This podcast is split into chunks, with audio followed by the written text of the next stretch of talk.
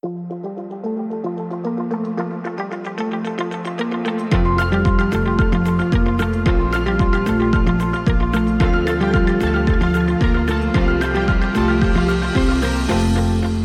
und herzlich willkommen zu unserer neuen Folge vom UKHD Pflegepodcast.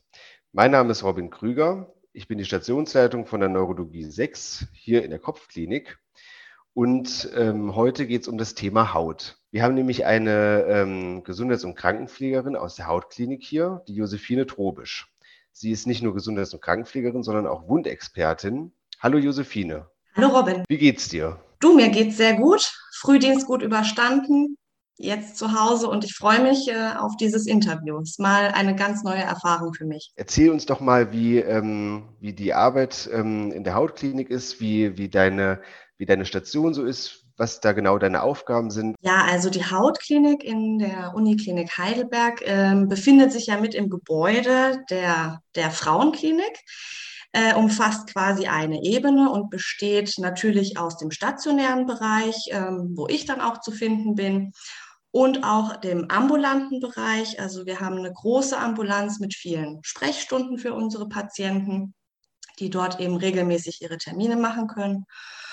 Und die Station besteht insgesamt aus drei Stützpunkten. Ähm, auf dem Einserstützpunkt bin ich dann zu finden. Da sind die Schwerpunkte eher operativ.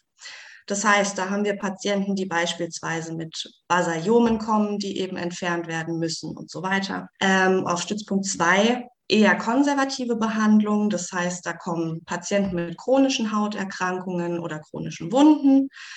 Ähm, und Stützpunkt 3 ist bei uns unsere Tagesklinik, ist vielleicht auch nochmal was Besonderes, ähm, weil da die Patienten hinkommen, die quasi einmal am Tag eine Behandlung bekommen und anschließend wieder nach Hause gehen. Kannst du uns noch mal kurz abholen, was so die, ähm, so die geläufigsten chronischen Erkrankungen ähm, dann sind, mit denen die Patienten kommen? Ja, klar.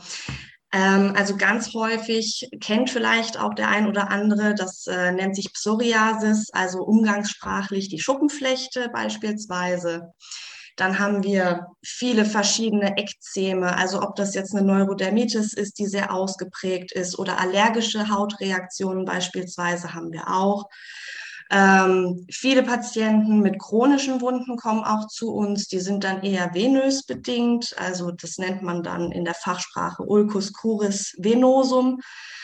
Ähm, und wir haben natürlich genauso unsere sehr speziellen Krankheitsbilder, die vielleicht äh, sonst nicht sehr geläufig sind und mit denen man wirklich erst in Kontakt kommt, wenn man tatsächlich jetzt in einer dermatologischen Station oder Klinik arbeitet.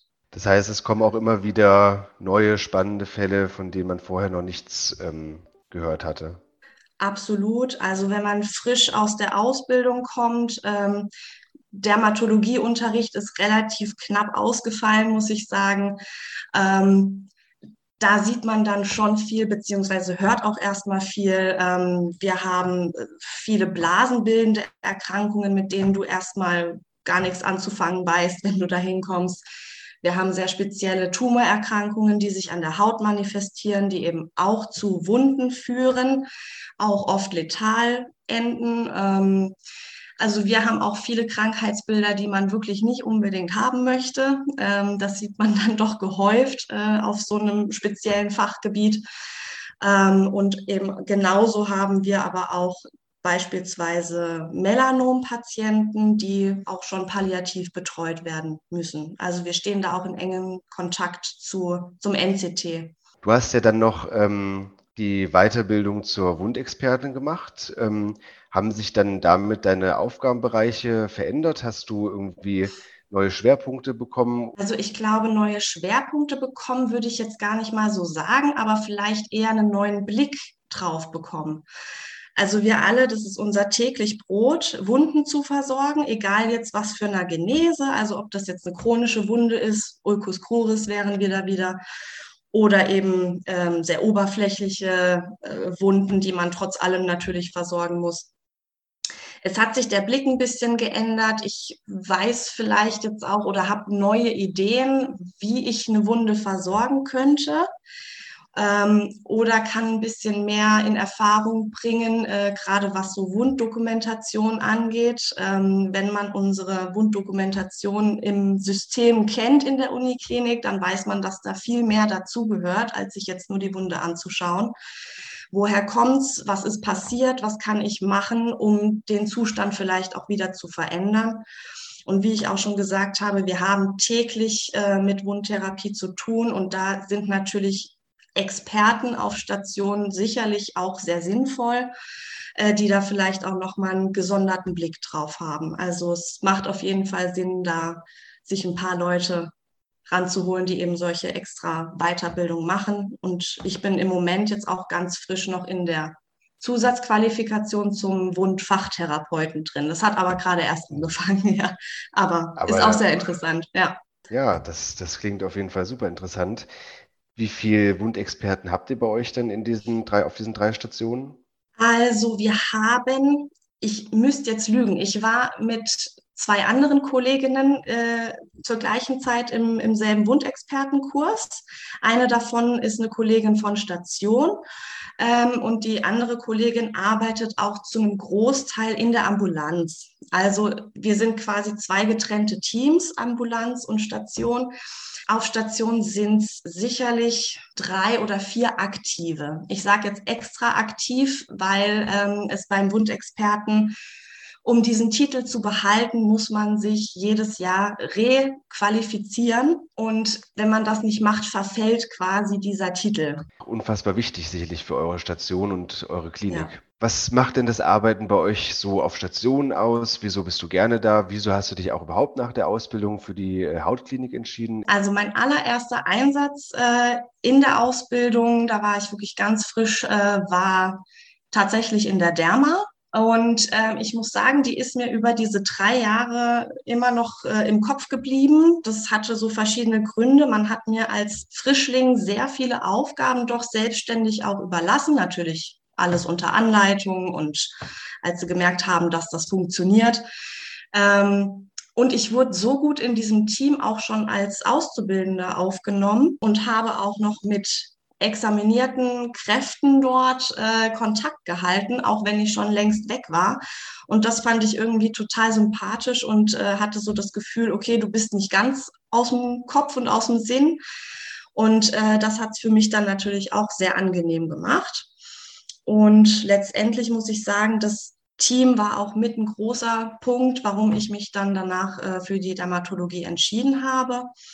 Wir sind kein großes Team. Ähm, wir sind tatsächlich, ich glaube, es sind 35 Leute gerade ähm, zurzeit. Es sind jetzt ein paar in Rente gegangen, deswegen sind wir ein bisschen geschrumpft. Aber jeder unterstützt sich irgendwo. Also selbst wenn ich jetzt nicht genau weiß, hm, welche Behandlung ist da jetzt vielleicht die bessere, dann gehe ich zu einem Kollegen und man kann sich darüber sehr gut austauschen. Es ist ein lockeres Arbeiten. Wir haben echt viel Spaß. Äh, auch wenn es stressig ist, dann versucht der eine den anderen irgendwie da rauszuholen und aufzuheitern. Das ist natürlich auch ähm, immer schon interessant gewesen, dass ähm, als wir in der Ausbildung waren, dass die Stationen, die natürlich irgendwie uns auch gleich abgeholt haben irgendwie und uns auch gleich mitgenommen haben, ähm, dass die uns immer fasziniert haben und das, an die müssen wir immer denken. Und ich denke heute auch noch an die Stationen, die damals super äh, lieb und nett waren ähm, zu den Auszubildenden, dass, dass ich jedem empfehlen würde, auch dahin zu gehen. Ja, das und die auch dich so. auch fördern als, als ja. Auszubildender. Das ist ganz wichtig. Nicht nur, oh, du ja. machst jetzt hier deine Blutdruckrunde, sondern wirklich, hey, willst du mal mitkommen und ähm, dies und jenes behandeln und äh, das nächste Mal machst du es alleine oder wenn ich zugucke, das ist dann schon schön, wenn du da gefördert wirst. Ich hätte ähm, leider nicht das Glück in der Ausbildung äh, in die Hautklinik zu kommen. Ich war ähm, irgendwie in allen anderen Kliniken, aber die Hautklinik ist an mir vorbeigegangen und jetzt, wo du davon berichtest, ähm, macht das natürlich auch ein bisschen Lust auf mehr. Ähm, hat sich denn in den letzten Jahren ähm, was verändert in der Hautklinik, vor allen Dingen in der Pflege? Also in den fünf Jahren, die ich jetzt dabei bin, hat sich einiges geändert, wenn ich so überlege und nochmal reflektiere. Angefangen eigentlich mit dem Neuesten, dass die Hautklinik jetzt gerade seit Ende letzten Jahres endlich digital geworden ist. Also wir sind eine mit der ersten Stationen, die das, glaube ich, jetzt so äh, gemacht hat oder den Anfang zumindest gemacht hat. War oder ist definitiv immer noch eine große Hürde, eine große Umstellung. Wir haben quasi kein Papier mehr, bis auf ein paar OP-Papiere. Ansonsten machen wir das jetzt alles mit unserem äh, Computersystem, wurden da neu eingewiesen und äh, müssen uns da auch teilweise immer noch ein bisschen durchkämpfen auch die Ärzte, also wir alle sitzen da in einem Boot. Aber es fängt tatsächlich an, relativ gut in den Alltag jetzt überzugehen. Das ist jetzt der größte Punkt, der sich im Moment äh, verändert hat. Und natürlich kennt man es sicherlich auch von anderen Stationen, dass gefühlt sicherlich mehr Aufgaben auch auf die Pflege übertragen werden. Wir hatten das Glück beispielsweise, dass das Thema Essen von einer externen Firma übernommen wurde. Ähm, und das war auch wirklich ein gutes Konzept, ähm, dass man eben mit einem Buffetwagen rumgegangen ist und den Patienten das Frühstück so serviert hat nach den Wünschen, die sie haben wollten. Was mich zum Beispiel immer interessiert, ist, wie, wie funktioniert das auch mit den OPs? Also läuft mhm. das immer reibungslos? Sind die Operateure dann auch viel auf Stationen und auch mit denen müsstest du ja auch als Wundexpertin sicherlich auch viel zusammenarbeiten, oder? Wir haben auf Station ähm, haben wir einen ambulanten OP. Äh, da kommen eben die Leute wirklich, die ambulant äh, ein Basaliom entfernt bekommen beispielsweise hin, aber eben auch unsere Patienten, die stationär bei uns sind. Das ist quasi dann auf einer Ebene. Somit sind die Wege für uns und die Patienten natürlich auch ex also extrem kurz. Ähm, das heißt, wir können natürlich auch schnell intervenieren, falls jetzt wirklich mal ein Patient so stark nachblutet, dass du es nach dem dritten Druckverband nicht hinkriegst. Das heißt, man ruft eben an und sagt, hey, der Patient muss noch mal zu euch kommen. Ähm, die sind dann natürlich anders ausgerüstet als jetzt wir auf Station. Klar. Des Weiteren haben wir auch Mittwochs ist immer unser Vollnarkose-OP-Tag. Ähm, das machen wir bei Patienten, die ähm, an einem Melanom erkrankt sind und eben die Lymphknoten mit entfernt bekommen, um zu schauen, ob der Krebs eben schon gestreut hat. Das wird in Vollnarkose gemacht, ist aber auch im Haus äh, im Keller. Das ist der Frauen- und auch Kinder-OP. Also wir teilen uns das so ein bisschen auf und die Derma hat dann halt diesen Mittwoch bekommen, ähm, an dem die Patienten dort operiert werden. Des Weiteren ähm, haben wir auch eine eigene Fotoabteilung. Ist in der Hautklinik auch sehr wichtig, gerade auch zu Dokumentationszwecken. Wir wissen, also die, die in der Pflege und im medizinischen Bereich arbeiten, wissen, dass ja alles dokumentiert werden muss. Und auch da ist es sehr praktisch, das vor Ort zu haben, ähm, weil wir dann einfach ganz schnell mal anrufen können und sagen können, hey, ich brauche dich mal, ich habe hier jetzt eine, einen Ulkus den müssen wir fotografieren, um halt diese Dokumentation zu sichern. Oder eben beispielsweise, wir entlassen OP-Patienten, da gehört immer ein abschließendes Foto von der Naht zum Beispiel dazu, um zu schauen, okay, wie sind die Patienten von unserer Station entlassen worden? Auch immer sehr wichtig. Gab es denn in den letzten Jahren ähm, auch bei dir Patienten, an die du immer wieder zurückdenken musst? Ja, die gibt es auf jeden Fall. Es gibt auch mehrere Fälle. Ähm, also natürlich Einerseits gibt es Fälle, da freut man sich, äh, weil es einen guten Verlauf genommen hat. Aber klar, es erschüttert einen auch manchmal, gerade wenn du Patienten mehrfach siehst. Es gibt eine Erkrankung, die ist auch sehr selten, Gott sei Dank, nennt sich Mycosis fungoides. Sehr komplizierter Name, ist auf jeden Fall ein Lymphom, also eine bösartige Erkrankung, die sich aber auch vorerst an der Haut manifestiert, verläuft in Phasen. Und wir hatten eben auch einen Patienten, äh, den haben wir auch vermehrt im Endstadium betreut, also im Tumorstadium nennt man das dann. Es bilden sich quasi Hauttumore, die irgendwann aufbrechen und eben zu chronischen Wunden werden, also zu offenen Wunden, die man versorgen muss. Es ist erstaunlich oder halt auch wirklich erschütternd, wenn du siehst, der kam vier, fünf Mal zu uns, immer in gewissen Zeitabständen und du siehst einfach den Verlauf, den für ihn schlechten Verlauf letztendlich, der hat immer mehr abgebaut. Er wurde bei uns entlassen, da konnte er wieder am Rollator laufen und im nächsten Aufenthalt kommt er her und ähm, ist völlig abgemagert und du siehst einfach, dass es dem Ende zugeht letztendlich. Und das ist natürlich, äh, das nimmt einen mit und ich glaube, das vergisst man dann auch nicht äh, so schnell. Und wir haben dann auch irgendwann erfahren, dass er dann im Pflegeheim auch verstorben ist. Ähm, das nimmt einen mit. Natürlich, man weiß als Pflege, okay, eine Heilung gibt's dafür eigentlich nicht. Aber das ist natürlich trotzdem traurig und beschäftigt einen sicherlich, gerade wenn man jemanden auch öfter gesehen und betreut hat. Ja. Ich kann mir gut vorstellen, dass das wirklich ziemlich ähm, schwere Fälle sind und ich glaube, das ist für alle anderen, die nicht in der Hautklinik arbeiten, auch immer so ein, ähm, da hat man keine Berührungspunkte mit irgendwie. Mhm. Was machst du denn ähm, als Ausgleich ähm, für, für dich selber ähm, neben der Arbeit noch? Also Gott sei Dank äh, schaffe ich es relativ gut, ähm, Arbeit bei der Arbeit zu belassen. Und äh, wenn ich eben aus der Arbeit rausgehe, dann ähm, schalte ich da eigentlich auch irgendwie aktiv ab. Ich weiß auch nicht, wie ich das jetzt mache, aber es funktioniert ganz gut. Ich muss auch zugeben, ich bin eher der gemütliche Typ ähm, und versuche dann meine Freizeit einfach äh, schön zu gestalten mit Freunden beispielsweise, abends mal gemütlich was essen zu gehen, ähm, oder mit äh, Familie irgendwas zu unternehmen. Also so versuche ich abzuschalten, mal ein schönes Buch zu lesen, dass man quasi in einer anderen Geschichte verschwindet. Hast du denn Berührungspunkte mit Akademisierung in der Pflege? Wie siehst du da die Zukunft und Kennst du da vielleicht Beispiele, vielleicht bei dir auch in der Klinik? Also in der Hautklinik ist es tatsächlich so, dass ich damit jetzt noch keine Berührungspunkte hatte. So generell muss ich natürlich sagen, es fehlt halt momentan sehr in der Praxis. Das ist meine Meinung dazu. Mm, wir brauchen dringend Nachwuchs, die wirklich auch am Bett stehen. Ähm, mir persönlich wäre es dann jetzt egal, ob das jemand ist, der jetzt studiert hat oder die Ausbildung gemacht hat.